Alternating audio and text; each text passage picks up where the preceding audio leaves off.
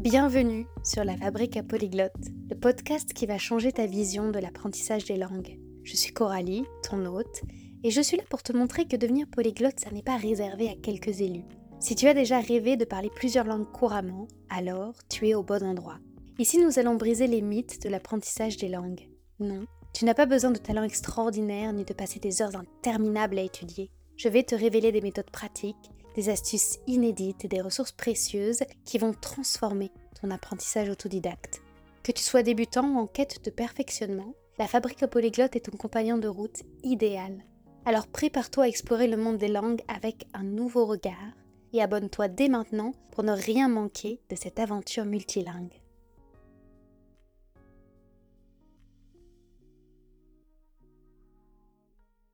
On a tous un rapport tellement différent à la technologie en fonction des générations, de notre facilité à adopter les technologies, de notre caractère plus ou moins rebelle ou plus ou moins, euh, au contraire, euh, conformiste. Et même c'est un rapport qui peut changer à travers la semaine. On peut être euh, heureux d'utiliser toutes nos technologies le lundi, découragé le mardi, blasé le mercredi, à nouveau à fond le jeudi, etc.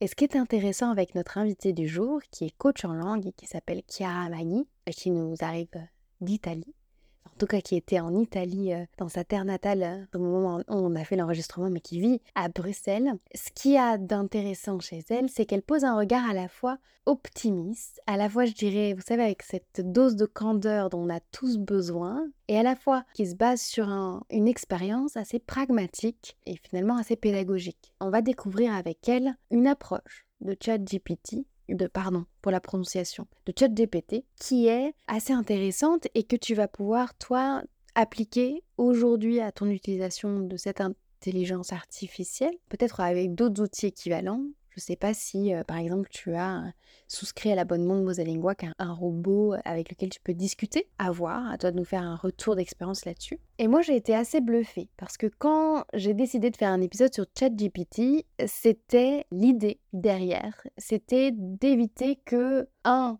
tu passes à côté de l'outil, si jamais tu avais encore jamais testé. Deux, que tu aies une mauvaise pratique qui consiste à l'utiliser uniquement comme un facilitateur et pas comme un support d'apprentissage et de compréhension de la, du fonctionnement de la langue.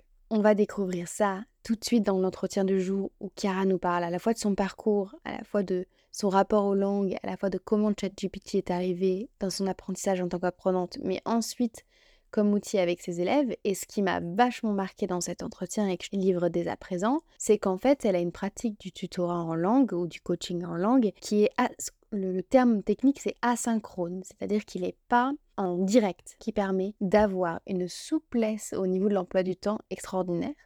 Et d'ailleurs, c'est pas pour rien que c'est une coach qui s'est spécialisée dans les élèves qui manquent de temps. Et donc cet échange, il peut aider tous ceux qui ont un tuteur en ligne qui propose un format qui leur convient bof bof, voir qu'il existe d'autres moyens d'être coaché au niveau de la langue. Ça peut aussi beaucoup inspirer les tuteurs et tutrices parmi vous qui écoutent le podcast, parce que ça peut vous donner une autre façon d'intégrer cet outil-là à votre propre pratique. Et puis, tous les autodidactes comme moi qui ont eu leur propre parcours avec ChatGPT, leur propre histoire, quelle qu'elle soit, à avoir une autre idée de Ah, ok, la finalité de la chose pour moi, c'est que j'imagine plutôt l'intégration de ChatGPT comme un outil qui viendrait compléter une pratique de journaling. Voilà, voilà, je te livre ma conclusion que j'ai eue à la suite de l'échange que tu vas écouter de suite et je serai très curieuse de connaître la conclusion que tu te feras toi. Bonne écoute. Bonjour Chiara, je suis ravie de t'avoir sur la fabrique à polyglotte aujourd'hui. Avant qu'on se lance dans cet échange sur ChatGPT ou ChatGPT, selon l'accent, on a besoin de savoir qui tu es comme apprenante, combien de langues tu as apprises, dans quel contexte Dis-nous tout? Oui, oui. Alors, donc, euh, mon première rencontre avec les langues, c'était ben, à l'école primaire. Mais franchement, c'était pas très heureux parce que j'étais pas une très bonne élève. ce que je, me rappelle de ce temps-là, c'était que j'avais une énorme confusion dans la tête. Donc, franchement, après les, les cinq ans d'école primaire, je disais, bah, l'anglais, c'est quoi? Franchement, on le mange, ou presque. Donc, c'était pas un grand succès. Mais ce qui s'est passé plutôt, c'était exactement à la fin de ces, de ces cinq ans parce que je devais aller en 2004 en Russie avec la famille. Donc, euh, on avait organisé un petit voyage. Donc, c'était juste un voyage de groupe et j'étais avec ma mère et ma tante. Et là, quelques mois avant le départ, l'organisation nous avait donné un, une petite guide sur euh, Moscou et Saint-Pétersbourg. Et là, je me suis dit, bah, moi, je vais commencer à le regarder un peu. Et à un certain moment, je tombe sur l'alphabet cyrillique.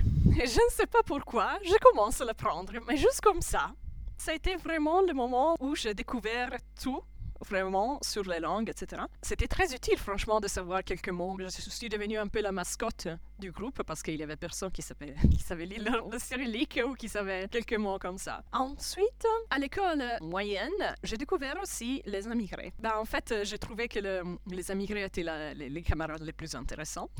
Et donc, comme ça, j'ai continué à découvrir les langues avec eux, mais à travers quoi?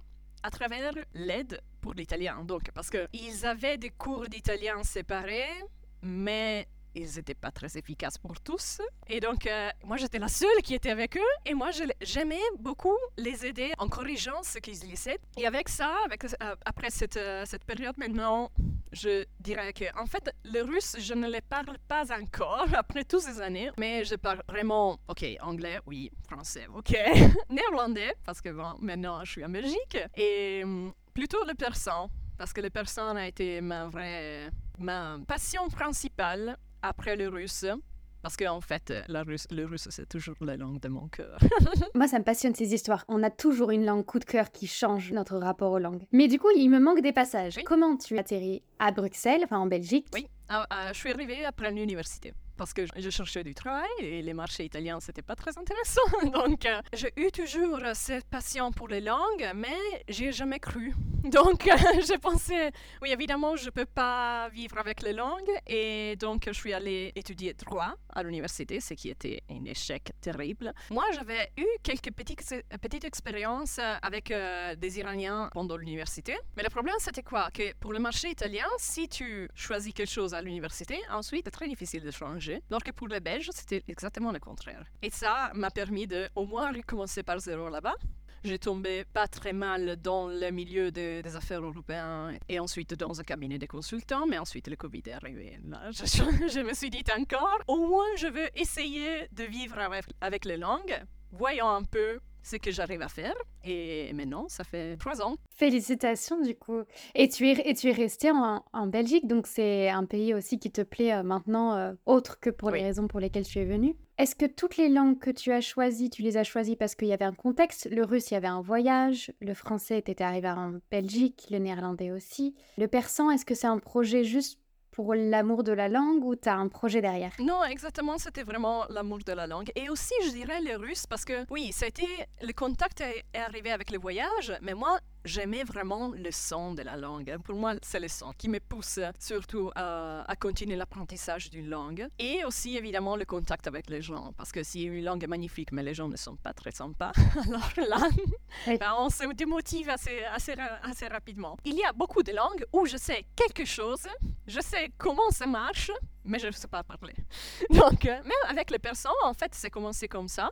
Parce que je me disais, normalement, il y avait quelque chose qui, qui me rendait curieuse. C'est rigolo parce que je découvre vraiment récemment qu'il y a plein de polyglottes qui ont abandonné des langues et je pense que c'est pas grave, que ça fait partie du processus. On teste plein de systèmes de langues et on voit vraiment là où ça match. Et en plus, ça doit t'aider parce que toi, avant qu'on entre dans ChatGPT dans tes accompagnements, pour mieux comprendre tes accompagnements, tu n'as pas choisi d'enseigner l'italien, tu as choisi d'être language coach, d'être coach pour les langues. Oh, oui. Pourquoi tu as choisi cet axe-là Et qu'est-ce que tu, avant même ChatGPT, qu'est-ce que tu offres? Alors, en fait, j'ai commencé comme enseignante d'italien. Parce que le fait, c'est que moi, j'avais des groupes. Avant, déjà en 2013, j'avais un groupe Facebook où j'aidais les, les Iraniens avec l'italien. Exactement, parce que c'était tous des gens qui voulaient arriver en Italie. Et là, c'était un bon, une bonne excuse pour moi pour pratiquer mon persan.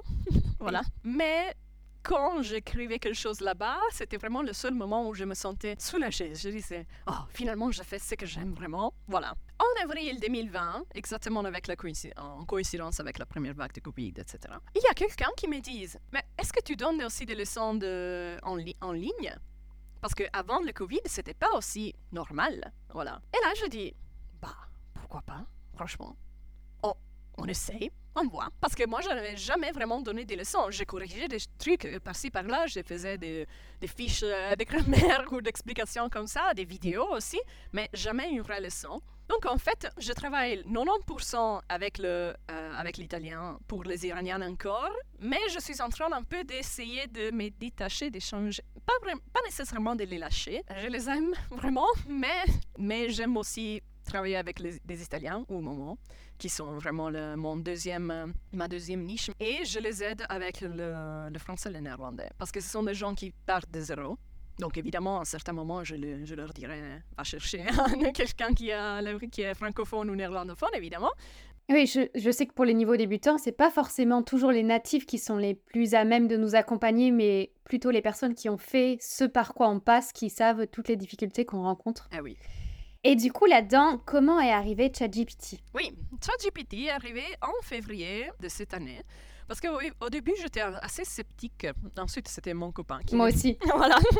c'était mon copain qui me disait Oui, mais selon moi, il est, il est ingénieur, donc il me disait Selon moi, tu dois regarder, tu dois jeter un œil. Et moi, j'ai dit J'avais un peu la flemme, donc je dis Ma, voyons un peu. Et je suis vite devenue accro, vraiment. Je commence à contrôler sur, sur ChatGPT. Je demande pourquoi cette phrase n'est pas correcte? Il me donne pas seulement la version corrigée, mais l'explication. En lisant l'explication, je dis Ah oui, si je comprends la logique, alors je vais aussi mémoriser la version correcte beaucoup, beaucoup plus rapidement.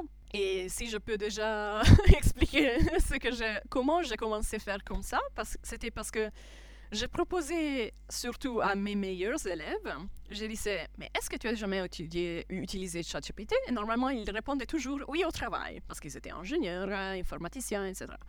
OK. Et donc, je disais, est-ce que tu as jamais pensé de faire, par exemple, parce que je voyais qu'il y avait des gens qui étaient très bons dans l'écrit ou, dans les parler en général, mais ils avaient, ils cherchaient et essayaient d'utiliser des mots un peu plus complexes ou faire des phrases un peu plus naturelles, un peu moins simples, soi-disant.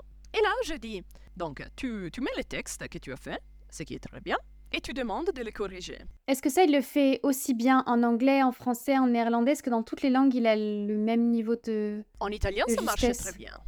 En italien, okay. oui. Et moi, je l'utilisais pour le néerlandais et ça m'a jamais donné une mauvaise, une mauvaise réponse. donc, euh, je suis, j'étais vraiment waouh. Et donc là, et je disais, ok, essaie d'utiliser ChatGPT, mais ensuite tu m'envoies un message vocal parce que moi je travaille beaucoup avec les messages vocaux, où tu m'expliques ce que tu as pris. Qu'est-ce que, qu'est-ce que ChatGPT a changé? Parce que l'action de répéter et de me raconter ce que tu as appris, ça va t'aider avec la mémorisation. Et moi, je corrige plutôt ce que tu me racontes. Parce que je dis, ah oui, ok, ça c'est correct, ou ça c'est pas, ou je ne sais pas, tu dois dire comme ça. Voilà. Et du coup, tu as dit, tu l'as proposé à tes meilleurs élèves, c'est quelque chose qu'on fait plutôt quand on a un niveau intermédiaire ou avancé. Et pour les débutants, ce serait pas trop conseillé ou tu pourrais l'utiliser avec des débutants? Moi, je considère que la plupart de mes élèves ont un niveau je, dirais que seulement une a un niveau avancé. Tous les autres, pour moi, sont plutôt intermédiaires. Selon moi, oui, pour les niveaux débutants, ça peut être un peu, un peu compliqué.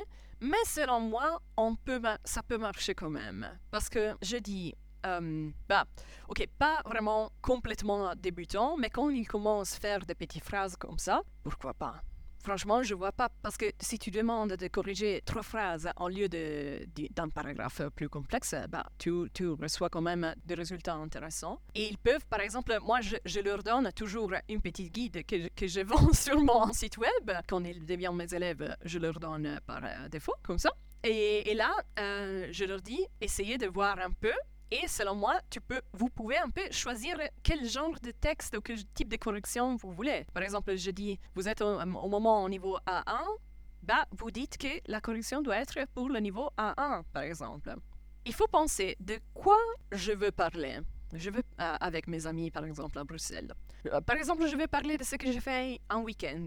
Donc, on peut donner, je dis, OK, donne-moi trois, trois paragraphes où il y a des phrases intéressantes que je peux utiliser pour papoter avec mes amis pour le niveau A2, B1 en russe. Et là, j'ai trouvé des trucs. Évidemment, avec les paragraphes, il faut être un peu plus précis. Donc, euh, au lieu de dire un paragraphe, parce que ça peut être très vague, donc euh, il te donne ou trois phrases ou 15. Donc, voilà, il faut être un peu plus précis. Au lieu de dire ça, il faut plutôt compter les, les mots. Donc, on dit 80 mots, par exemple. Alors là, c'est assez court. Et ensuite, par exemple, on peut dire, OK, euh, moi j'utilise euh, normalement l'anglais pour parler, donc euh, je dis, je donne le prompt break it down. donc, donnez-moi un peu la structure.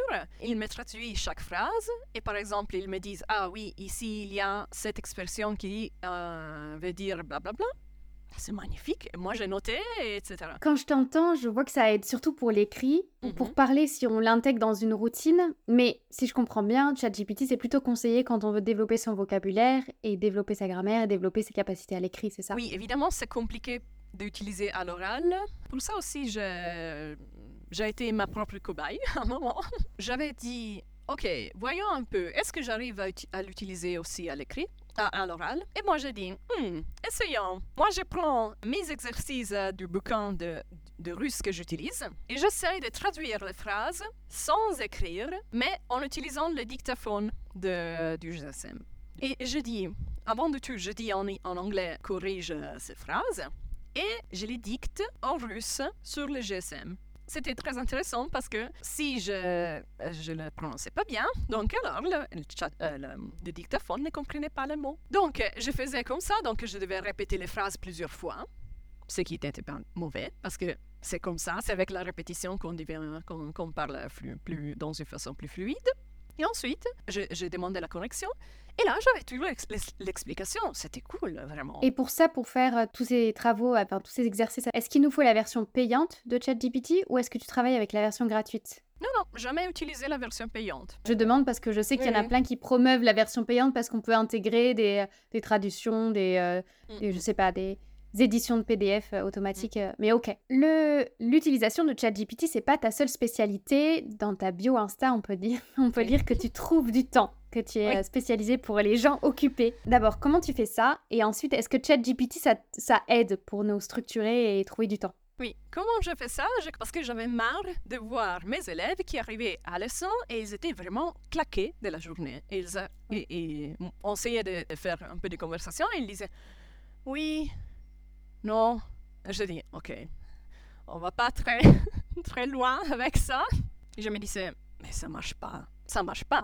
Parce que les gens sont trop fatigués. Il y avait souvent des, des, des, leçons euh, annulées au dernier moment parce qu'il y avait un problème au travail. J'ai commencé à dire, avec, euh, à un certain moment, il y a eu une fille qui me disait Oui, mais moi j'ai deux heures de navette par jour pour aller dans mon travail. Donc j'arrive le soir, je suis vraiment j'arrive même pas. Et là, je dis, OK, est-ce que tu veux essayer quelque chose de nouveau? Et là, euh, je commence à travailler avec les messages vocaux. Je dis, est-ce que tu veux essayer à, travailler avec les, messages vocaux? Parce que comme ça, si tu es dans le train, etc., tu peux faire quelque chose, tu peux réécouter, parce que moi, je corrige en disant, je donne pas, par exemple, 10 minutes de, de messages vocaux, évidemment. Je dis, OK, maintenant je corrige ces trois erreurs. Ensuite, je, donne toujours des petits groupes euh, comme un texte. Donc, je j'écris. Maintenant, je parle de ça, ça, ça, ça, ça, ça, trois points comme ça. Et je me réponds à moi-même sur euh, WhatsApp. Comme ça, il voit qu'à chaque groupe d'erreurs est lié un message vocal. Comme ça, si on dit, OK, elle m'avait expliqué une chose il y a trois mois, mais je me souviens plus, je ne sais pas comment le trouver. Si tu as un message vocal, évidemment, c'est impossible de le retrouver. Mais si tu sais de quoi je parlais, OK, si tu te souviens du mot, du point, alors là, tu peux le chercher dans la conversation et tu peux réécouter l'explication. Et alors là, elle était très contente, évidemment. Et petit à petit, j'ai commencé euh, à le proposer à, à tous. Et ensuite, je l'ai donné avant comme devoir, parce que je disais, c'est avec les devoirs que, vous allez apprendre vraiment, pas avec la, leçon frontale. Et il me disait, euh, oui, oui, oui, oui, oui, oui, on fait les devoirs. Oui, personne ne le, faisait. Et donc, moi, j'ai dit, OK, tu sais quoi? Je vais éliminer les leçons de mon programme. Évidemment, c'est difficile de les convaincre au début, mais quand ils commencent, euh, ils disent Ah oui, c'est magnifique. la, plupart, s'ils suivent mes, mes instructions, ensuite ils ne veulent pas revenir aux leçons traditionnelles je dis comme ça parce qu'au moins, je l'ai vu exactement, surtout avec mon élève italien qui habite à Paris. Et il me disait, il m'envoyait des choses à minuit, à 7 heures du matin, pendant la pause déjeuner, évidemment, et, il n'avait pas assez pour faire une leçon traditionnelle. Mais s'il m'envoyait les, les réponses aux exercices, ça marchait très bien. Il me dit oui, je vais continuer comme ça parce que maintenant, j'arrive à trouver du temps pour euh, continuer les, les, leçons. Ensuite, moi, je lui répondais. Il écoutait, par exemple, le soir. Il me posait des questions sur les corrections. Mieux que ça, moi, c'est ça que j'aurais aimé voir, moi, comme élève. Ouais, je trouve le principe génial de pas... Parce que pour avoir aussi pris des leçons sur des plateformes comme Italki, une heure entière, ça peut être ultra fatigant. Même si tu y arrives avec de l'énergie, au bout d'une heure à avoir cherché plein de mots, etc., et d'avoir formé des phrases, euh, quand tu as un niveau débutant, surtout, tu finis la soirée, tu es bon à aller au lit, quoi. Et donc, de pouvoir découper ça dans et de le mettre dans sa journée quand on est dans les transports en commun, quand on a des temps morts entre midi et deux, c'est hyper, hyper chouette, quoi. Et donc, tu as intégré naturellement ChatGPT à ça. Et comment pourrait faire quelqu'un qui, euh, qui est autodidacte pour intégrer euh, ChatGPT en suivant un peu euh, la méthode à la Chiara? Oui, je dirais avant de tout, essayez de penser à ce que vous voulez vraiment dire. Donc, ça doit être quelque chose de vraiment intéressant. Donc, ne pas dire, OK, je vais parler de, je ne sais pas, hein, quelque chose que, répondre à une question du, du bouquin de langue si je, si je n'utilise un, ça, c'est pas très motivant pensez vraiment si vous êtes, euh, par exemple, dans le, dans le tel pays, qu'est-ce que vous voulez dire? Ou si, si vous avez un ami qui parle cette langue-là, qu'est-ce que vous voulez vraiment lui dire?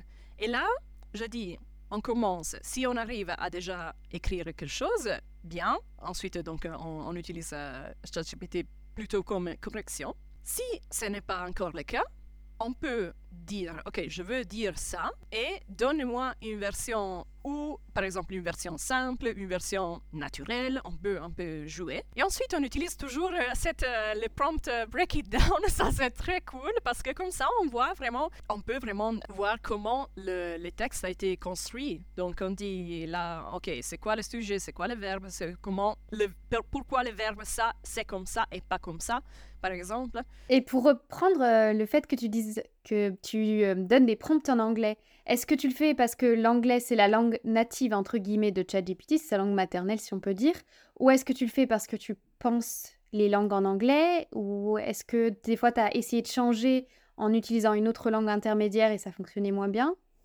Pourquoi l'anglais? Mhm. Non, je le fais exactement parce que euh, je, c'est la langue maternelle, soi-disant. Donc, euh, je veux vraiment qu'il comprenne vraiment ce que je veux dire. donc, euh, voilà. Et j'ai eu de mauvaises expériences avec les persans parce qu'en persan, ils arrivent à expliquer des choses. Ben, alors, les traductions sont très bonnes, mais quand tu demandes, quand tu poses des questions précises, souvent, ils n'arrivent pas à comprendre ou il, il donne une réponse un peu bizarre. Donc euh, j'ai dit, mm, ok, un perso, non, c'est pas très, très cool. Si je peux partager mon expérience personnelle, moi je parle à ChatGPT en français. Effectivement, euh, au début, j'ai remarqué qu'il était plus efficace en anglais et pour autant, je ne sais plus pourquoi, j'ai choisi d'apprendre à développer en fait une capacité à lui parler en français. Maintenant que je sais comment formuler exactement mes questions, donc ça passe par un temps d'apprentissage. Pas vous dire que demain vous allez démarrer ChatGPT, l'utiliser et y arriver comme vous le souhaitez du premier coup. Faut, si vous inventez vos propres questions, ça prendra du temps et il va falloir au début beaucoup vérifier. Tu disais aussi que tu étais devenue accro. Moi, j'ai eu cette période où j'ai eu peur d'être dépendante de ChatGPT. Je l'utilisais pas pour avoir des corrections, mais parfois pour. tu sais, tu dois envoyer plein de mails, un mail en italien, un mail en espagnol, un mail. Et donc, tu dis, allez, ChatGPT, tu, lui fais, tu le fais le traduire et il traduit relativement bien les mails, on peut le dire. Mhm. Comment éviter d'être accro à ChatGPT et pas dépendre de lui, mais l'utiliser de manière à ce qu'il soit vraiment un outil pédagogique? Oui, ben, il faut analyser ce qu'on trouve, hein, selon moi. Pas juste copier-coller, mais il faut voir, OK, le résultat c'est quoi? OK, en fait, voyons un peu quel travail il a fait. Donc, à un certain moment, je crois que forcément, si on veut, par exemple, papoter avec quelqu'un sur Internet et utiliser toujours ChatGPT, ça devient aussi, ça aussi, ça devient trop fatigant et ennuyant évidemment, parce qu'on ne va pas vraiment l'apprendre pour nous. Mais si on, si on analyse petit à petit, on dit, ah ok, il y a cette phrase qui se répète, ok, je la note, et ensuite, euh, je vais l'utiliser ça. Et ensuite, on commence, par exemple, au lieu de, l'utiliser comme traducteur, on l'utilise plus comme correcteur. Et alors là, forcément, on, apprend. voilà. Est-ce que tu as des élèves qui refusent d'utiliser ChatGPT ou qui te disent bon, j'ai essayé mais j'aime pas trop, je vais rester sur les vocaux? Je crois une fille, mais le problème c'était qu'elle, elle n'est pas technologique, pas très technologique en général, donc euh, même euh, Excel, Word, c'est déjà un peu compliqué. Ce qui devance presque ma prochaine question qui était quelle est l'erreur qui font tes élèves euh, le plus souvent avec ChatGPT? Oui, en fait, moi, je, je, leur dis de me raconter ce qu'ils ont appris. Donc, s'ils ne font pas cet effort d'analyser ce qu'ils ont trouvé, alors là, évidemment, ça ne va pas marcher. Exactement, il faut prendre conscience exactement, de ce fait. Pour, oui, demander toujours euh, ces messages vocaux de report, voilà. C'est vraiment le truc pour éviter qu'ils utilisent, qu'ils l'utilisent juste comme traduction. Ouais, c'est ce qui donne tout son sens à ton accompagnement. Et alors, du, du coup, aujourd'hui, parmi les gens qui nous écoutent, s'il y a des Français qui veulent des conseils pour, euh, je sais pas, l'anglais, le russe, l'italien, est-ce qu'ils peuvent venir te voir ou est-ce que tu prends que des Italiens ou des... Qu'est-ce que tu peux accompagner aujourd'hui parmi ceux qui nous écoutent et comment? Oui, bah franchement, le français, ça va très, bien. Franchement, je n'ai pas de problème avec ça. Je ne me limite pas du point de vue de la, des langues maternelles parce que moi, je, je pense toujours à ça. Tout le monde est, est, bienvenu, surtout si au moins on peut, on peut parler ou en français ou en anglais, ça va. Ce qui me pousse aussi à ne pas me limiter juste à l'italien avec les, les Iraniens, etc., c'est que j'ai remarqué que j'aime beaucoup la, la variété. Donc avoir un peu de sauter d'une langue à l'autre, avoir des problèmes différents, ça, ça peut être un peu fatigant au début, mais ensuite euh, je dis ah quel c'est magnifique. voilà, c'est beaucoup plus intéressant comme ça. Voilà. Mais oui, mais le cerveau, il, est fait pour résoudre des problèmes et quand on ah les a résolus, c'est toujours un moment euh, jouissif et agréable. Donc ouais, je comprends. Alors, tu as aussi ton propre podcast que je vais, euh, dont je vais mettre le lien dans la description de cet épisode de podcast. Où est-ce qu'on peut aussi te rejoindre si on veut en savoir plus sur tes accompagnements? Oui, je dirais avant de tout mon site web. Euh, sinon, je suis assez active, aussi sur TikTok et Instagram, surtout sur TikTok. Je vais te poser la question un peu traditionnelle du podcast, est-ce que tu as en tête quelqu'un qui est francophone et qu'on devrait recevoir aussi sur la fabrique à polyglotte pour que mhm. cette personne nous partage son savoir sur les langues? J'aurais pensé à Tatiana Klimova parce qu'elle était euh, de Russian Language Podcast. Elle, euh, elle, est russe, mais elle habite en France depuis 18 ans, quelque chose comme ça. Mais c'est très oh. intéressant parce que, donc, euh, sans doute, elle va parler français. Et elle était un peu une pionnière de. Parce qu'elle a cette. le Russian Language Podcast existe depuis 2008. Mais écoute, génial. Je connaissais pas, je connaissais moi le russe avec Anna, mais j'irai euh, creuser euh, la question. Maintenant, la question peut-être la plus difficile, je vais te laisser le mot de la fin. Qu'est-ce que tu veux que les auditeurs retiennent de cet échange Ou peut-être un autre message, si tu as un autre message qui te tient à cœur, que tu souhaites faire passer? Je dirais, n'oublions pas la technologie, parce que la technologie peut nous aider vraiment à rendre l'apprentissage un peu plus intelligent. Oui, j'ai vraiment marre d'entendre des gens qui disent Ah oui, je suis trop fatigué pour les, les leçons le soir. Et donc, euh, j'ai tout quitté. J'ai dit non, ne quitte pas. Ne quitte pas, on peut utiliser la technologie. Il faut juste ne pas oublier qu'on est en 2023 et pas en 1993. voilà. Oui, c'est vrai. Décompose avec des apprentissages asynchrones, ça marche aussi. Merci beaucoup, Chiara. Merci à toi. de nous raconter tout ça. Oui, merci à toi. C'était vraiment un plaisir. Merci d'avoir écouté cet épisode de la Fabrique à Polyglotte jusqu'à la fin. J'espère sincèrement qu'il a été enrichissant pour toi. Si c'est le cas, j'ai une faveur à te demander. Pour soutenir notre communauté polyglotte grandissante, pourrais-tu prendre un instant pour attribuer 5 étoiles à ce podcast sur ta plateforme d'écoute et le partager autour de toi? Ton soutien, c'est la clé de la longévité de ce podcast. Je te remercie chaleureusement pour ce geste et en attendant notre prochain rendez-vous, je te souhaite d'incroyables conversations en langue étrangère, mais surtout, reste curieuse, reste curieux.